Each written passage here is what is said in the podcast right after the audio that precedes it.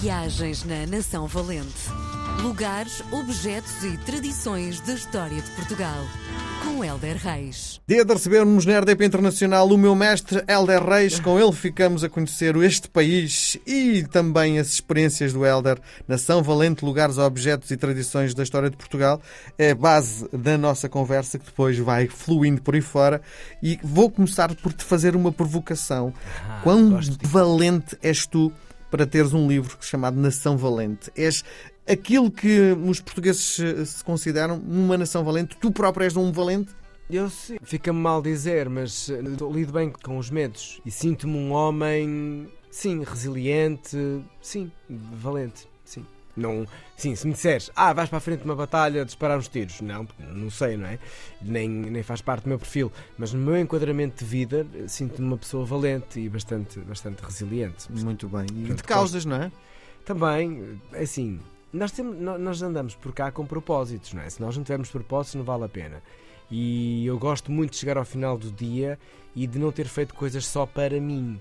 Uhum. E é muito importante quando tu incluís na tua vida eh, os outros. E os outros na perspectiva de fazeres. De- de- não é, ah, tenho este tempo a mais, vou fazer aquilo. É ótimo, é melhor que não faças. Mas é bom quando tu eh, consegues abdicar de coisas tuas para outra pessoa. Seja amigo, seja voluntariado, seja. É muito, é muito bom. É, é muito bom dar, é muito gratificante para ti depois interiormente teres dado. Eu n- percebes? não tenhas dúvidas, eu prefiro muito mais dar do que receber. É, É. muito mais interessante, não é? É, é assim, eu também, eu também acho que é. Eu também acho que é bonito receber e saber receber, porque podemos nos tornar, sem querer, pessoas eh, um bocadinho arrogantes por. eh, eh, Ah, eu não, eu não gosto de receber prendas, ah, não sei."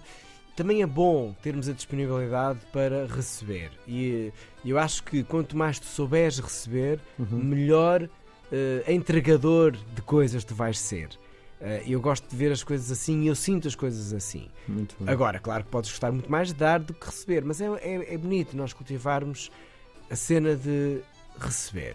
Muito bem. Deixa de cuidar, é bom. Isso. Bom, eh, vamos olhar para a história que nos traz hoje e vamos até à China, não é? É, olha, é porcelana chinesa, é, hum, é um legado, podia, podia ser um livro, e, e pode ser, de facto, um livro interpretativo, mas de delicadeza e, e que se parte e que se quebra, mas que perdura. Bom, a história é giríssima. Então, há um senhor de nome Jorge Álvares, imagina tu, natural de Freixo de Espada à Cinta, que em 1552 estava no porto de San João, que é um porto chinês bastante importante. Como ali se fazia eh, comércio eh, com Cantão, ele encomendou porcelanas com o seu nome gravado. Imagina o que é, no século XVI, um homem trás os montes ter esta visão, um nome gravado. Há três destas peças que acho que são de uma fortuna de coleção impressionante. Ora bem, esta relíquia que a porcelana da China teve e tem e o arroz de mandar gravar é, para mim, eh, completamente apaixonante. A história de tudo isto. Há quem aponte o início da produção da porcelana chinesa, imagina, entre os séculos 13 a 17 a.C., na época de Shang. Mas a data assim mais consensual daquilo que eu estive a ver eh, aponta para o século IX depois de Cristo. Coisa pouca. A vitrificação aconteceu de um processo de junção de quartzo branco eh, e de feldspato de granito decomposto. Portanto, seguramente às vezes estas coisas aconteciam até por erros eh, que depois deram nesta maravilha. A exportação começa por intermédio, obviamente, dos portugueses durante o século XVII e durante o período de forte produção de porcelana estiveram a elaborar 3 mil fornos. Foi o primeiro produto a ser globalizado e estima-se que terão chegado à Europa 100 milhões de peças de porcelana entre o século XVI e XVII. Estes números são uma brutalidade face à época, não é? Eh, A Companhia das Índias, por Portugal, e a Companhia Holandesa das Índias Orientais foram marcos essenciais para a presença da porcelana chinesa no mundo e a sua valorização. Vasco da Gama ofertou porcelana da China a Dom Manuel I quando regressou da sua viagem à Índia, onde recebeu muitos presentes do sultão, nomeadamente jarros e bacias de porcelana, porque era assim a coqueluche da época. Pedro Alves Cabral, quando regressa a Portugal em 1501, encontra pelo caminho o navio de Rajá Cambaia, que lhe ofereceu, entre outros produtos exóticos, porcelanas e cestins chineses. Portanto, eh, era, era tipo o ouro da época era Sim, a porcelana, da sim, China. sim.